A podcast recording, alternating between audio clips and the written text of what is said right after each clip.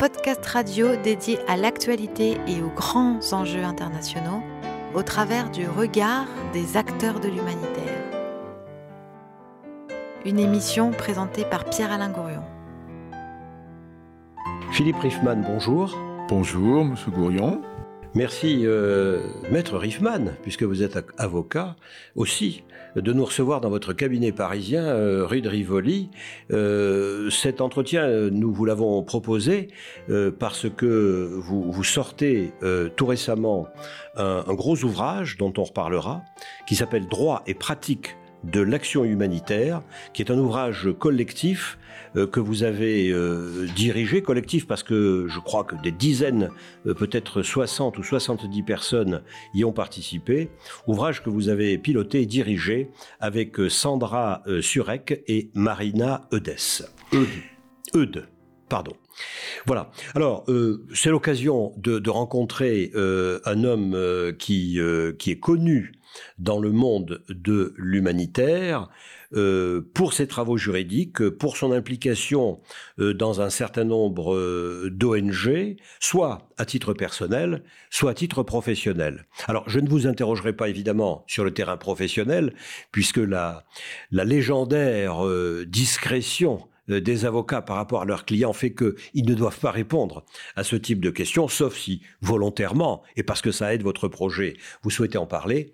Mais par contre, on peut dire que vous avez un parcours euh, qui a fréquenté très souvent euh, des organisations non gouvernementales sur le terrain de la pratique et sur le terrain de la théorie. Alors, la première question qui me vient à l'esprit, euh, puisque c'est un portrait que nous faisons dans cette émission euh, Human, euh, c'est de savoir de quelle manière et pourquoi et comment vous avez été attiré par ce monde de l'humanitaire. C'est effectivement, comme on, comme on, dit quand on veut éluder, c'est un vaste sujet ou une vaste, une vaste question.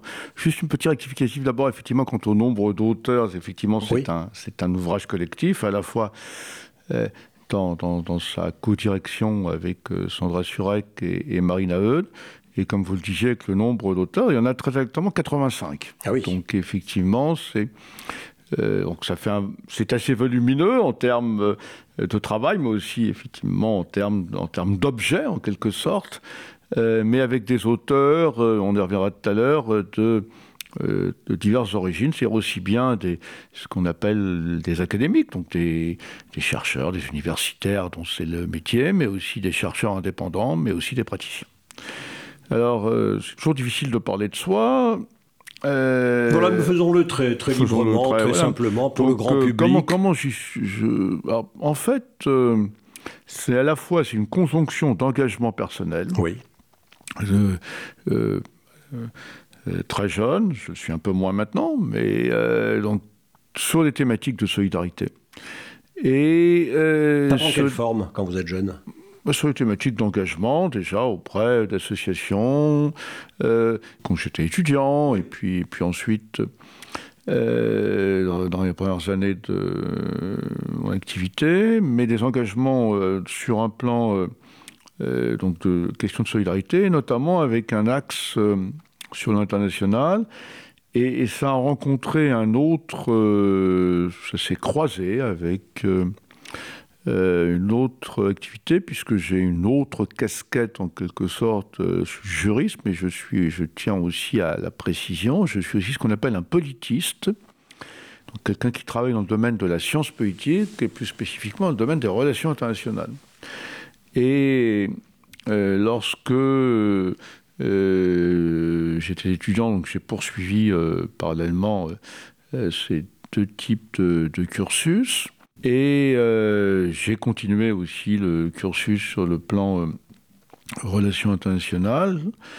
Et il se trouve que c'était une époque où on, commençait à évoquer le fait et à se rendre compte du fait que dans le domaine des relations internationales, ben, il n'y avait pas que les États.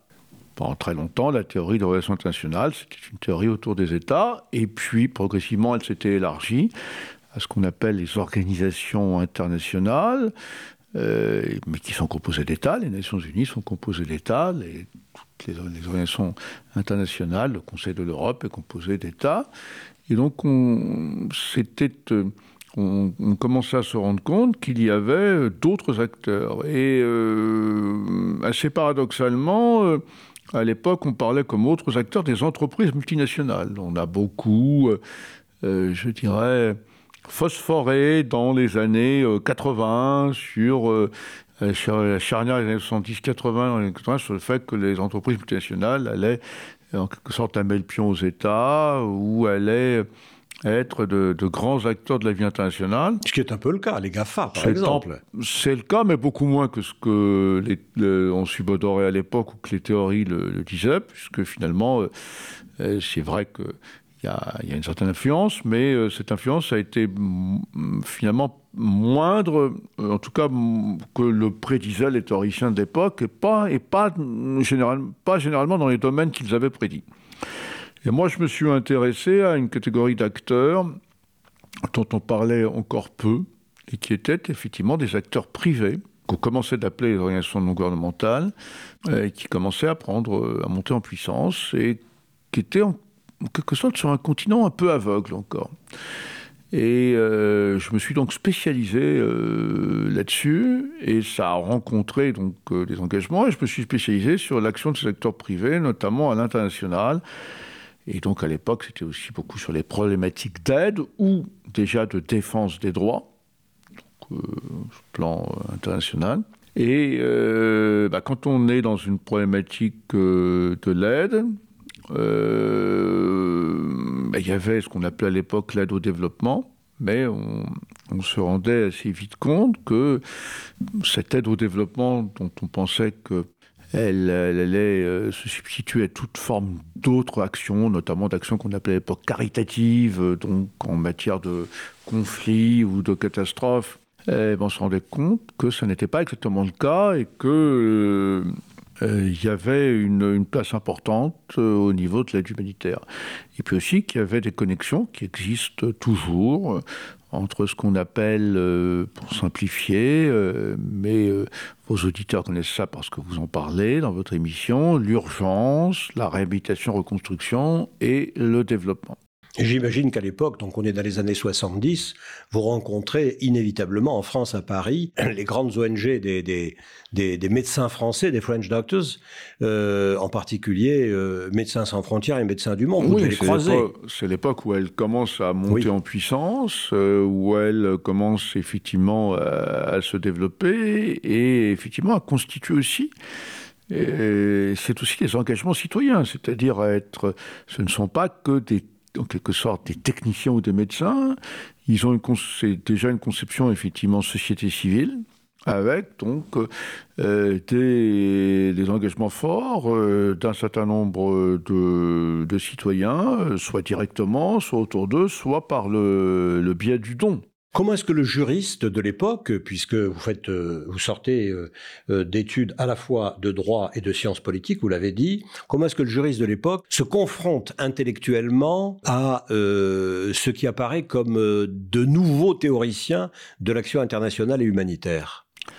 Je dirais plutôt des praticiens que des théoriciens d'ailleurs, mais en tout cas, effectivement, il y a une pensée, il commence à avoir une pensée de sommitère. Il faut bien voir qu'à l'époque, euh, l'action humanitaire, on était encore en période de, guerre froide.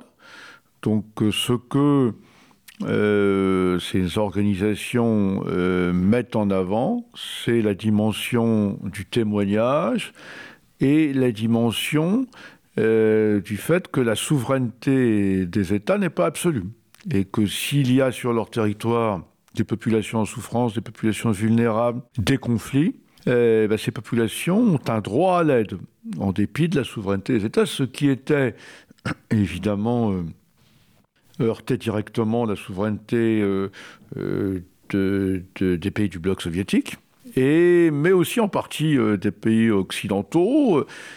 qui aussi avaient, même si la théorie de la souveraineté était moins clôturée, l'État était maître chez lui.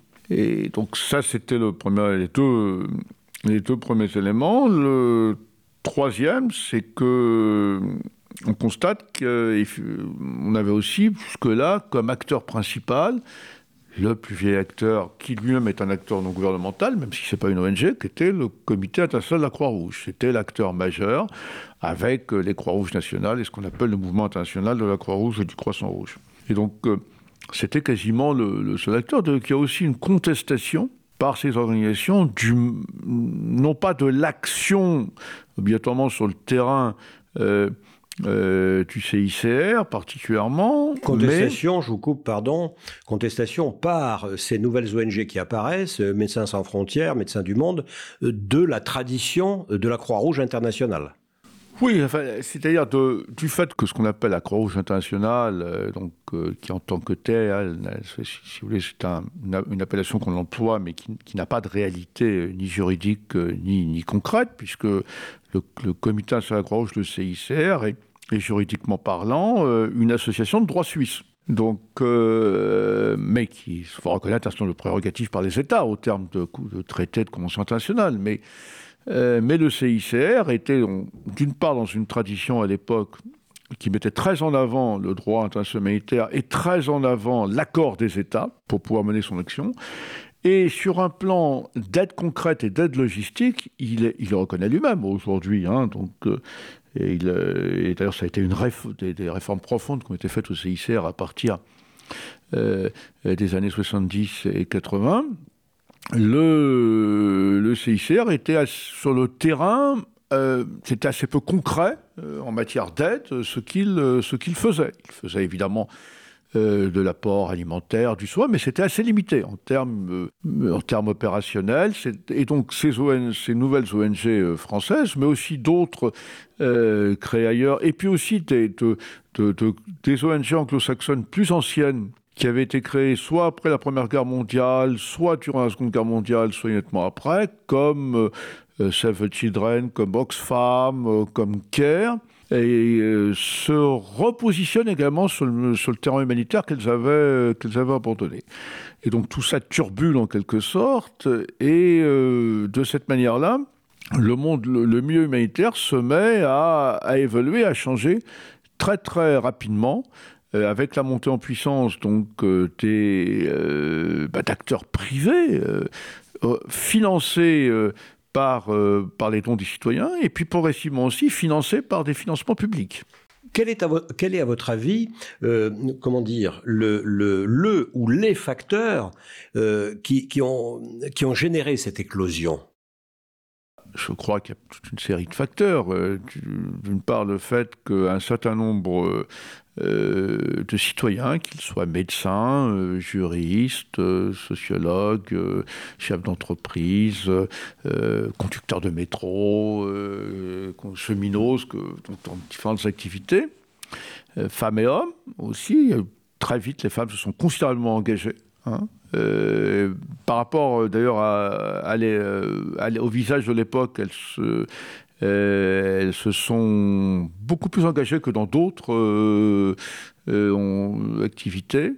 on a eu assez vite, dans, ces ONG, notamment en France, au niveau de la direction, au niveau de la gouvernance des ONG, des femmes occupant des postes majeurs, y compris des postes de direction, des postes de président. Ben, ça ne s'est pas fait du jour au lendemain, mais ça s'est fait plus rapidement qu'ailleurs.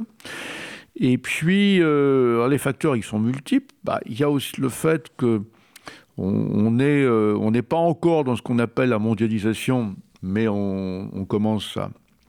On n'en est pas très loin. Les, euh, distances euh, sont extrêmement raccourcies par, par l'avion. Donc on va facilement sur... On va facilement loin. Et puis, beaucoup, un, nombre relativement conséquent de gens disent ce qui se passe ailleurs, ce qui se passe au Bangladesh, ce qui se passe en Afrique, euh, ce qui se passe en Amérique latine me concerne aussi. Ça ne concerne pas, je ne me remets pas euh, à l'État pour, euh, pour s'en occuper. Je, suis concerné. Et c'est la même chose en matière d'amnesty internationale née dans ces années-là aussi. Hein. Je suis concerné, je m'engage aussi pour les droits humains. Je suis concerné par ce qui se passe dans tel ou tel pays, même si je n'y suis jamais allé. même si je ne connais pas. Donc, il y a ce facteur-là, le facteur télévision, le facteur déjà de la propagation de, de l'information, et puis aussi des facteurs de référence historique par rapport à la Seconde Guerre mondiale, qui est encore assez, assez présente dans, dans, dans, l'univers mental, ou dont les, ceux qui s'engagent sont, bah, sont, ils étaient soit enfants durant la Seconde Guerre mondiale, soit ils sont nés quelques années après, et dont leur, les parents leur ont parlé.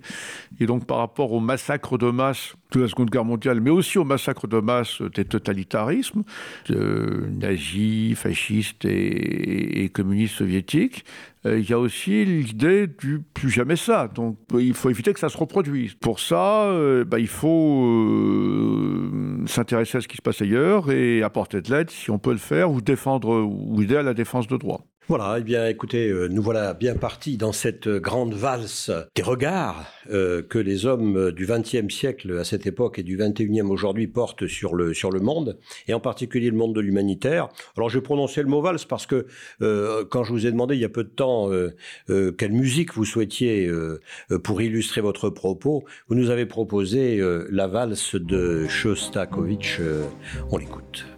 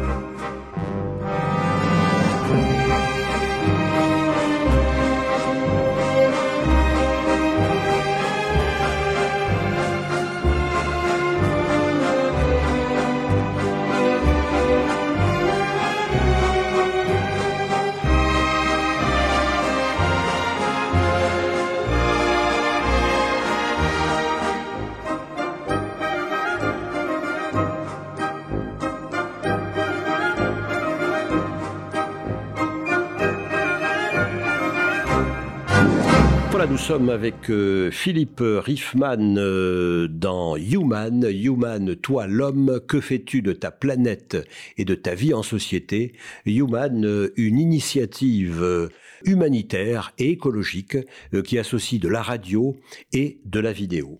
Alors Philippe Riffman, voilà, nous avons nous sommes partis de, votre formation et de des raisons pour lesquelles vous aviez été vers l'humanitaire. Nous avons commencé à parler euh, des historiques de l'humanitaire, et on parlait un instant des, euh, de Médecins du Monde, de Médecins sans frontières, mais évidemment, l'humanitaire n'est pas né ni avec eux, ni avec la Croix-Rouge internationale.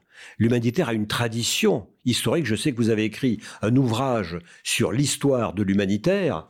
Euh, ça vient d'où cet humanitaire? Ça vient du droit de la guerre?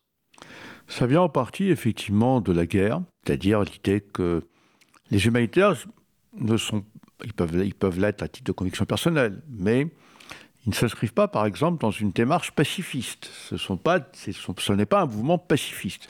C'est l'idée, en fait, d'atténuer les rigueurs euh, de la guerre et des rigueurs des conflits, et de pouvoir porter assistance aux, aux victimes du, dans les conflits. Alors, au départ, c'était les soldats blessés, prisonniers.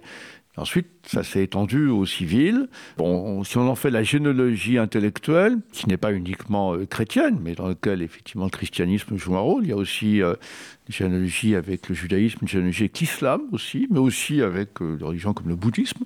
Peut-on mais... s'arrêter, euh, tiens, parce que c'est une, une entrée originale sur ces quatre entrées, c'est-à-dire le judaïsme, euh, j'allais dire euh, par ordre chronologique d'entrée en d'entrée dans le monde, le judaïsme, le, le christianisme, l'islam et en parallèle les religions asiatiques. Qu'est-ce qu'on trouve bah, on, trouve en général l'idée que celui qui est euh, finalement euh, étranger, celui, qui est euh, prisonnier, qui n'a celui qui les femmes, les enfants, éventuellement les certaines catégories de sociales ou de population doivent être protégées. Euh, durant, durant les conflits. Il y a dans la généalogie chrétienne, par exemple, de grandes références, euh, ne peut pas y citer toutes, il y a Saint Augustin, mais Saint Thomas d'Aquin, par exemple, dans sa somme théologique, va traiter de la guerre. Et, il a, et vous savez dans quelle partie de sa somme il la traite? Il la traite dans la partie sur la charité. Donc il fait un lien entre la charité et la guerre. Et euh, nous sommes aussi euh, sur un plan entre juristes aussi. Vous avez une partie de vos auditeurs qui sont des juristes, et les autres, même ceux qui ne le sont pas, euh, connaissent pour certains cela. Le droit international naît en fait avec la réglementation des conflits. Ça s'appelle De la guerre et de la paix.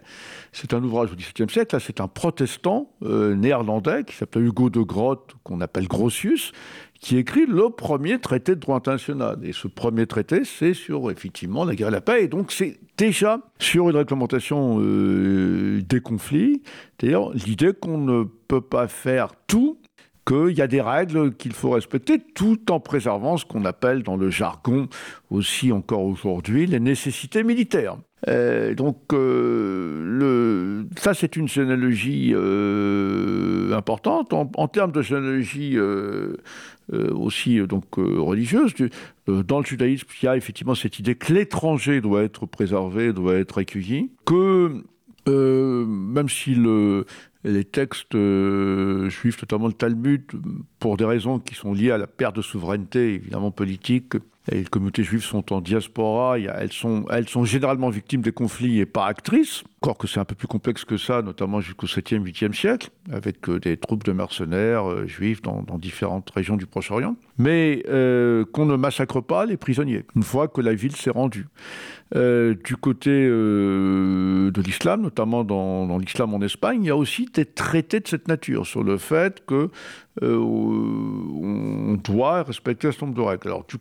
Alors, la question est toujours de savoir, par exemple pour l'islam, est-ce que ça concerne que euh, c'est-à-dire les musulmans, ou de façon plus large, pour les chrétiens aussi.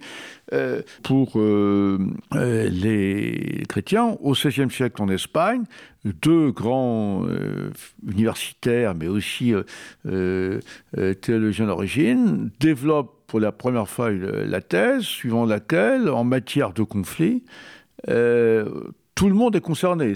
alors qu'on est à l'époque, l'Espagne est en plein conflit avec la Turquie ottomane, donc une puissance musulmane en Méditerranée, c'est l'idée que euh, ça concerne aussi bien les non-chrétiens. Donc ça, à l'époque, c'est encore totalement théorique, mais euh, il y a de premières prémices, il y a une généalogie intellectuelle, une généalogie euh, religieuse, et qui au XVIIIe siècle, à partir du XVIIIe siècle, va déboucher. Bah, les lycéens français on, entend encore parler euh, de Voltaire. et notamment de Candide. Et Candide se retrouve à Lisbonne au moment du tremblement de terre de Lisbonne, qui est une des plus grandes catastrophes naturelles de l'époque. Et face à cette catastrophe naturelle, la monarchie portugaise euh, ne fait rien. Euh, elle n'aide pas la population, elle ne réagit pas, ce qui provoque un véritable scandale chez les philosophes de l'époque, dans le monde des Lumières, parce que que dit la monarchie et l'Église C'est la fatalité. C'est la fatalité de Dieu. Et que disent les, gens des Lumières C'est euh, on doit aider les, victimes de catastrophes, ça n'a rien à voir avec la fatalité, et l'État donc est défaillant. Et on constate d'ailleurs à l'époque que le Parlement britannique vote, et certaines villes britanniques votent des secours aux, victimes de l'attentat Lisbonne. Elles envoient des bateaux, des premiers bateaux, euh, pour euh, apporter de l'aide. Ensuite, on aura, un phénomène très intéressant qui est euh, au début du 19e siècle, en 1812, je crois, il y a un tremblement de terre à Caracas, au Venezuela, et c'est en pleine guerre d'indépendance des insurgés latino-américains contre l'Espagne. Et le gouvernement américain, en plus, sort d'une guerre contre l'Angleterre, et donc c'est un gouvernement faible, avec très peu de moyens, et ça n'intéresse absolument pas. Et il y a des citoyens à New York, Philadelphie et Boston, qui sont les trois grandes villes de l'époque, qui apprennent ça plusieurs semaines après. Ils n'ont jamais vu un Vénézuélien de leur vie, ils ne le verront jamais, mais ils s'identifient évidemment à, eux en partie, notamment parce que c'est une révolution contre le pouvoir colonial, et la révolution américaine est encore assez présente dans les esprits, et donc ils envoient, contre l'avis du gouvernement américain, ils affrètent des convois de bateaux. Et il se passe d'ailleurs ce qui se passera plus tard dans d'autres circonstances, quand ils arrivent sur place, le gouvernement, euh, les loyalistes en quelque sorte espagnols ont repris le contrôle de Caracas et naturellement, euh, ils arrêtent les Américains, confisquent le convoi et les jettent en prison. Euh, en disant que c'est des espions ou, des, ou ils sont favorables à nos adversaires. Donc ça, c'est une généalogie. Puis ensuite, il y aura effectivement Solferino. Donc et du côté de l'Orient euh, puisque là vous avez évoqué très rapidement, c'est intéressant, les juifs, les chrétiens, les musulmans. Euh, du côté des philosophies orientales, on trouve des choses bah, également dans, le bouddhisme, il y a aussi cette euh, notion que, bah, certes, l'État est souverain, mais qu'on on doit aider, il y, a une obligation pour le croyant de porter secours, de, de porter assistance. Et le bouddhisme est une religion qui n'est pas une religion nationale donc de porter secours et assistance très loin, y compris donc à, des populations qu'on ne connaît pas. Euh, mais qui vont être un peu dans l'ère bouddhiste en quelque sorte. Donc on a toute une série euh, euh, d'exemples de cette nature que je n'ai pas le temps de détailler, mais contrairement à ce qui va se passer en Europe ou aux États-Unis, ça ne se traduit pas par des conséquences pratiques concrètes du type constitution euh, euh, du comité de la Croix-Rouge dans les années 1860 euh, en Europe et des Croix-Rouges nationales. Mais ça n'est pas qu'un phénomène purement occidental. À la fin du 19e siècle, au début du 20e, une des Croix-Rouges les plus puissantes du monde, c'est la Croix-Rouge japonaise. À la charnière du 19e siècle. Donc, dans un pays qui certes s'est ouvert après la fermeture de trois siècles euh, et qui importe un certain nombre de modèles euh, occidentaux, mais ça, mais ça s'insère très bien dans euh, la culture japonaise. Et donc la, Croix-Rouge japonaise est une Croix-Rouge extrêmement puissante. Et c'est vrai que à, l'issue de ce, de ce panorama que, que, que, vous venez de développer, euh, oui, on s'interroge sur euh, la question de savoir si l'humanitaire d'aujourd'hui, dont vous donnez une synthèse dans ce droit et pratique de l'action humanitaire, si l'humanitaire d'aujourd'hui est l'héritier, en quelque sorte, d'une série de textes et de, et de pensées qui vont chercher très loin dans notre histoire, des millénaires en arrière, dans l'histoire de l'humanité. Est-ce que vous êtes d'accord avec cette idée? Pas complètement, parce qu'il l'est en ce sens que on ne le comprend euh, que si euh, on le comprend dans sa dimension historique ce que vous faites aussi avec votre, émission. Euh, c'est compliqué à comprendre l'humanitaire. Hein. C'est compliqué de façon générale, non pas pour faire de la complexification ou de la complexité, mais parce qu'on est dans des sociétés humaines avec des épaisseurs sociales. Euh, avec aussi euh, des cultures qui sont différentes, des jeux d'acteurs qui sont assez complexes.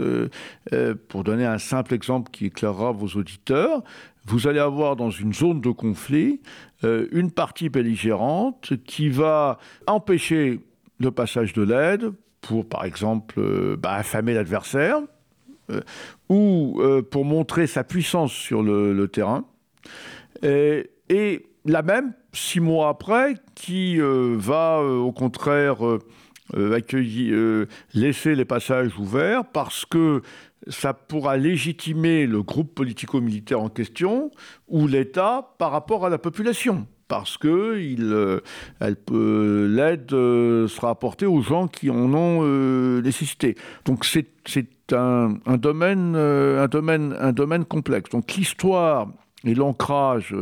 c'est là, mais quand je disais que je n'étais pas complètement d'accord avec vous, c'est par exemple suivante, c'est que l'humanitaire est extrêmement évolutif. Et que si vous interrogez aujourd'hui quelqu'un qui, euh, admettons quelqu'un, je sais pas moi, qui est en, hibernation ou qui euh, s'est transformé en ermite ou, et euh, qui a été dans l'humanitaire dans les années 80, dans les années 90, et qui reviendra aujourd'hui et qui regarderait quel est le paysage humanitaire aujourd'hui, à, la, presque à la fin de la seconde décennie du XXe siècle, il, du XXIe siècle, il ne le reconnaîtrait pas. Un martien humanitaire qui arriverait des années 80 en tout cas, oui. En partie, en tout cas parce que, bien sûr, il y a des choses qui restent, mais euh, le droit international humanitaire notamment, mais même le droit international humanitaire a évolué. Euh, les problématiques sont plus les mêmes.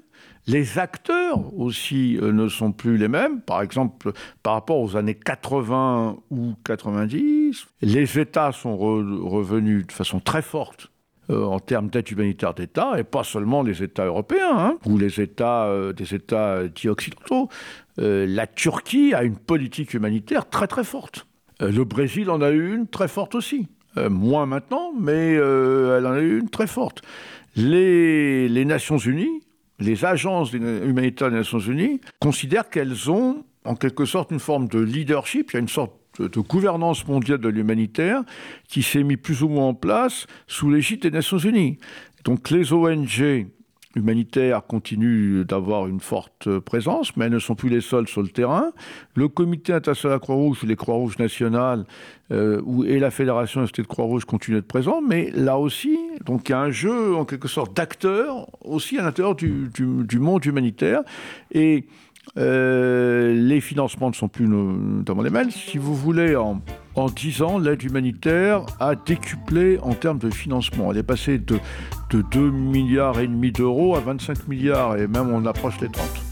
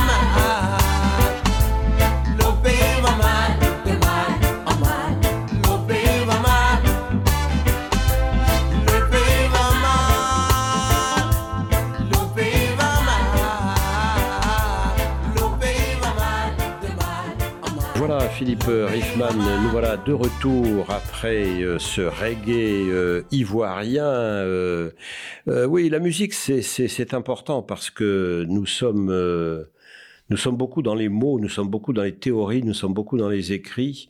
Et la musique euh, nous fait du bien, elle nous aide à bouger, elle nous aide à, faire que les, hommes de ce monde se, rencontrent.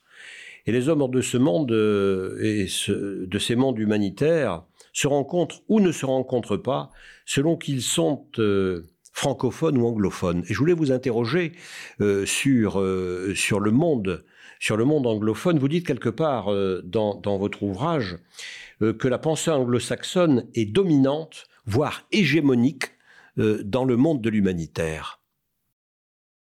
Oui, bah, peut-être que d'ailleurs, par rapport à point que vous évoquiez tout à l'heure, le martien humanitaire, bah, peut-être qu'effectivement, il pourrait euh, consulter quelques ouvrages, dont cet ouvrage euh, euh, co-dirigé avec Sandra Surek et Marina Eudes, Droit et pratique, l'action humanitaire. Je, fais la liaison, pas, pas pour le plaisir de la faire, pas de façon artificielle, mais parce que aussi on, nous avons voulu euh, essayer de mieux faire connaître euh, les analyses francophones et les pratiques francophones, les réflexions francophones, qui sont nombreuses, qui existent, qui ne sont pas du tout euh, marginales, euh, à travers d'un certain nombre, effectivement, euh, d'ONG euh, ou d'acteurs euh, Croix-Rouge ou, dans, ou- dans des agences des Nations Unies, mais euh, elles sont insuffisamment euh, valorisées, euh, promues. Et quand je dis francophone, c'est francophone, c'est-à-dire c'est pas uniquement français, mais et c'est pas uniquement non plus français, suisse et belge, mais c'est aussi euh, canadien, c'est aussi naturellement euh, africain, c'est aussi brésilien d'ailleurs. Hum, C'est vrai que la pensée anglo-saxonne, enfin les analyses anglo-saxonnes ont tendance à être dominantes, à être ce qu'on appelle un peu en employant volontairement un terme anglais, euh, le mainstream. Hum, Il n'y a pas, si vous voulez, euh, de séparation entre les francophones et les anglophones dans, dans, la pratique, dans les pratiques humanitaires directement. D'abord parce que ça pourra peut-être choquer certains de vos auditeurs, mais on n'est pas là pour être dans le fake news, on est là pour être effectivement dans la réalité. Euh, la langue de l'aide, c'est l'anglais. Donc, euh, et donc tout le monde travaille en anglais, euh, les partenaires sur le terrain, les, associations, les ONG nationales, les organisations locales, tout le monde travaille en anglais.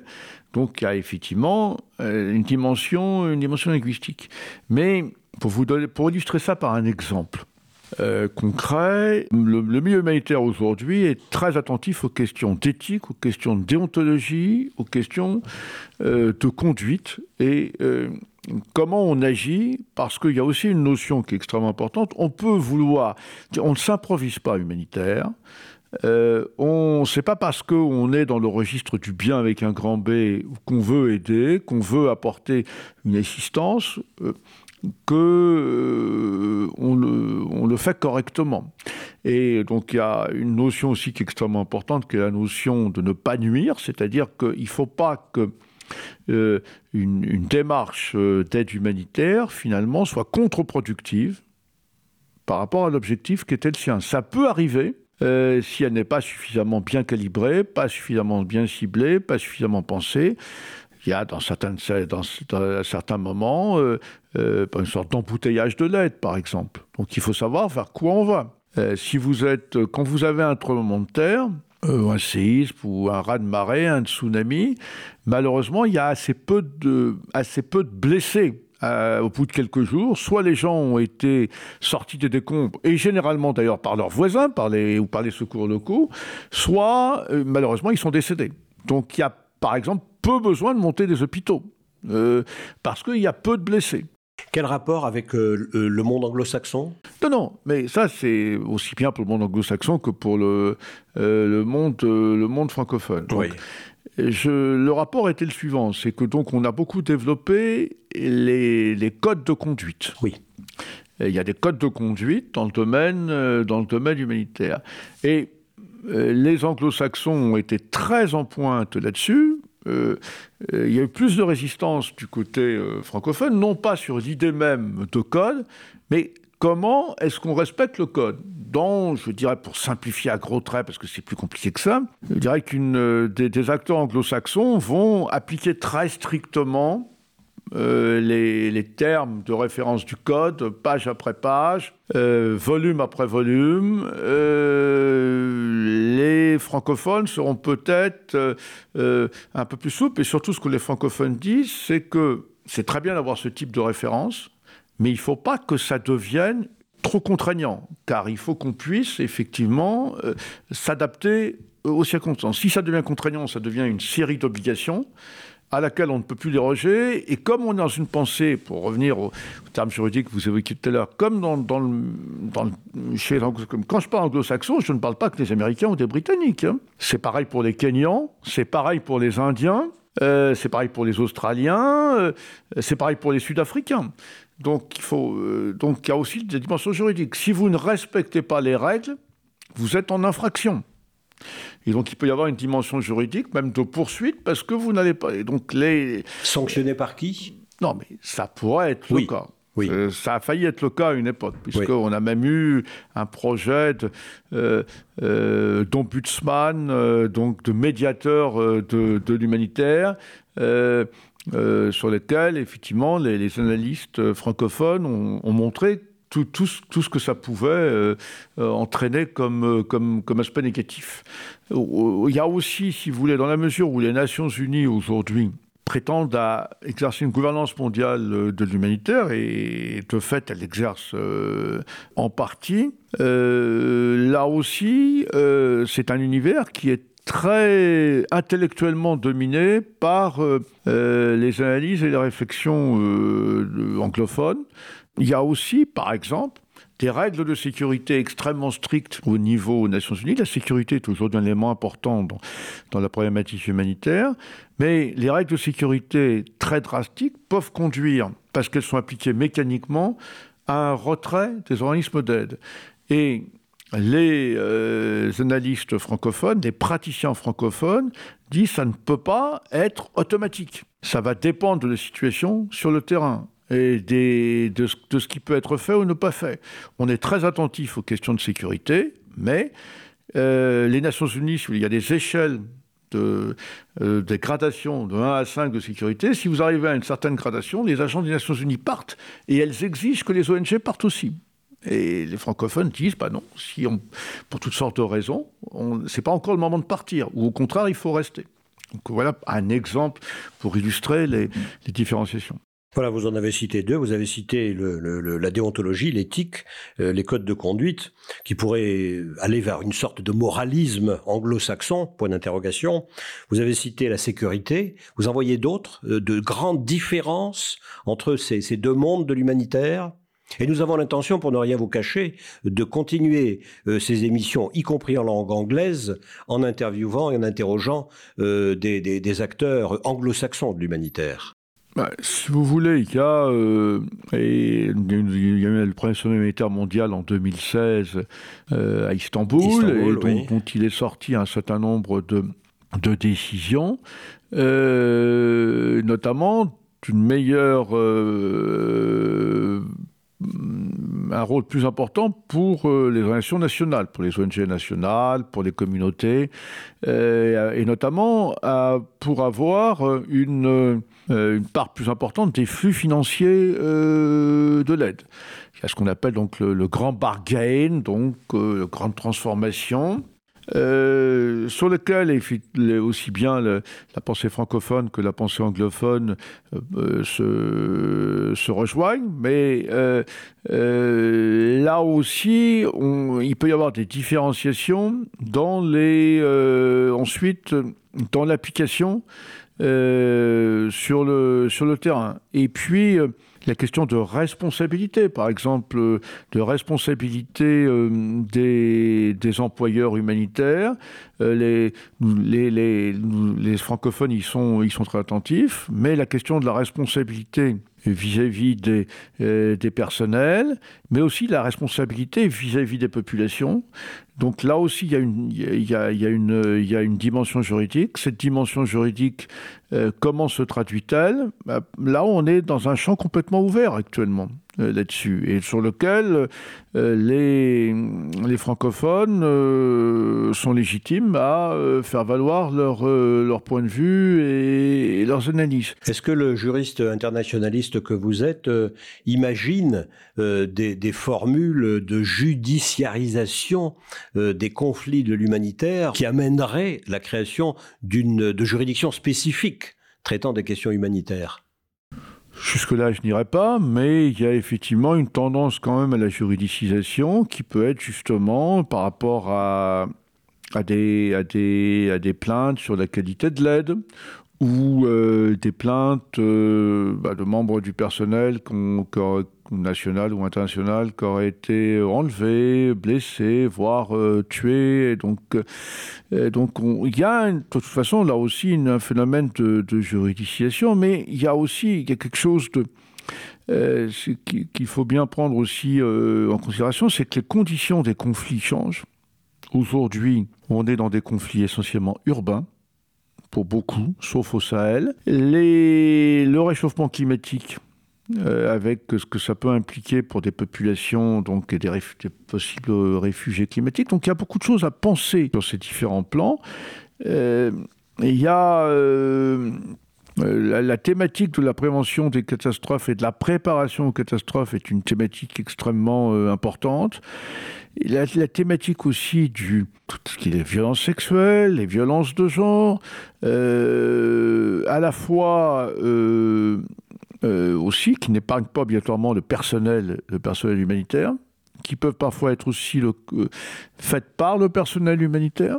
Euh, et puis tout ce qui est, si vous voulez, comment on se, comment on se, comment on travaille, comment on se positionne dans des conflits euh, extrêmement euh, polarisés. Pour vous donner euh, un, exemple d'un pays aussi d'Asie, le Sri Lanka, qui avait une, il y a eu une guerre civile au Sri Lanka, dans certaines zones, une organisation humanitaire internationale ne pouvait pas travailler avec des Tamouls parce qu'elle risquait de les mettre en, danger en termes de sécurité par rapport euh, à l'armée ou aux milices gouvernementales.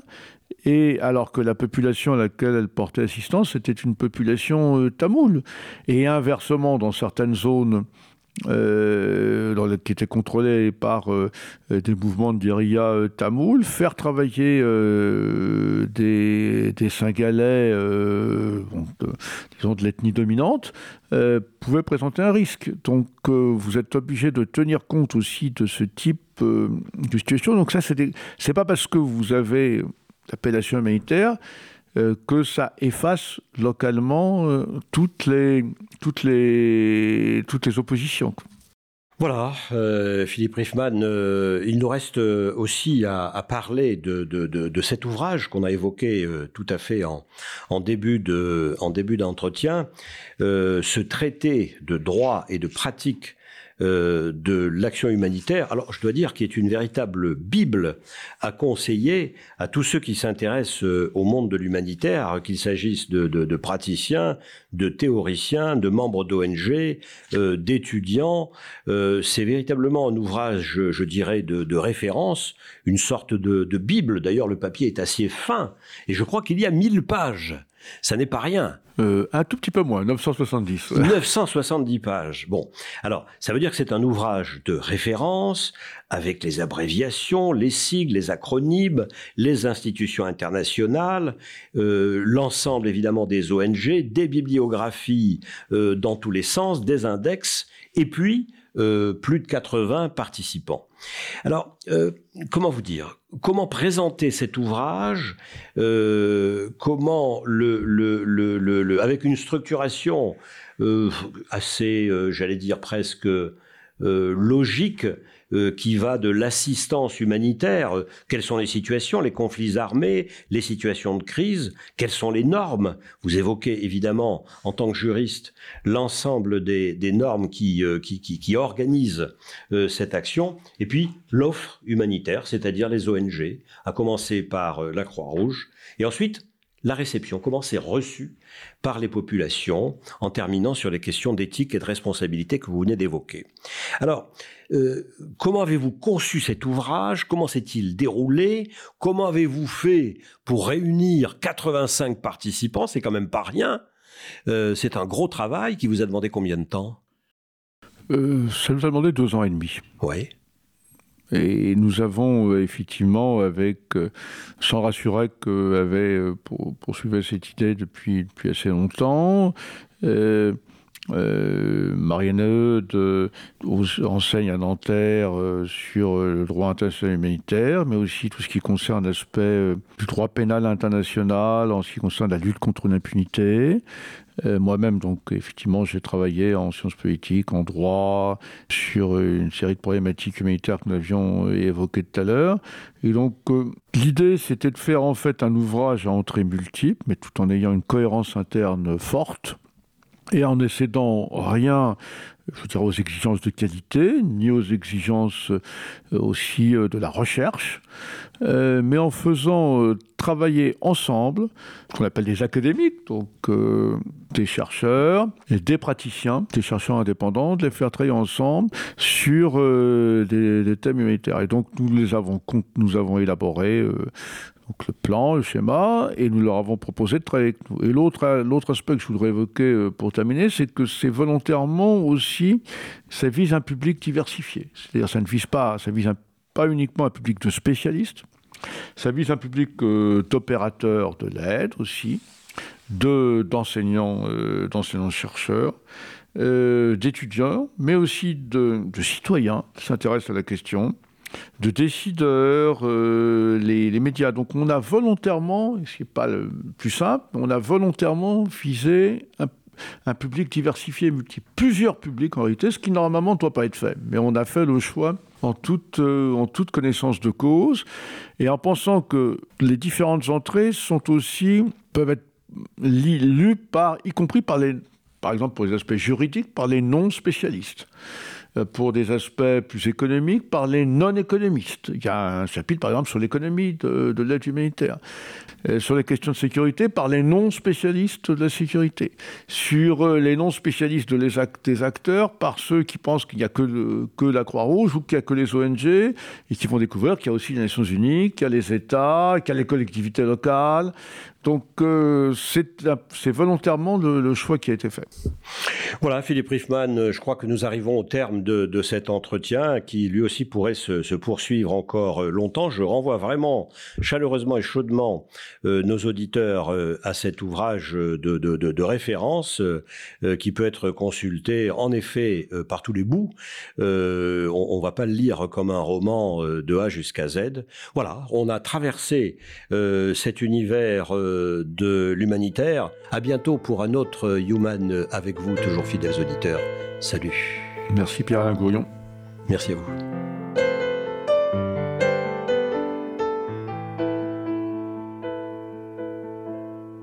Human, un podcast radio dédié à l'actualité et aux grands enjeux internationaux au travers du regard des acteurs de l'humanitaire. Une émission présentée par Pierre-Alain Gourion.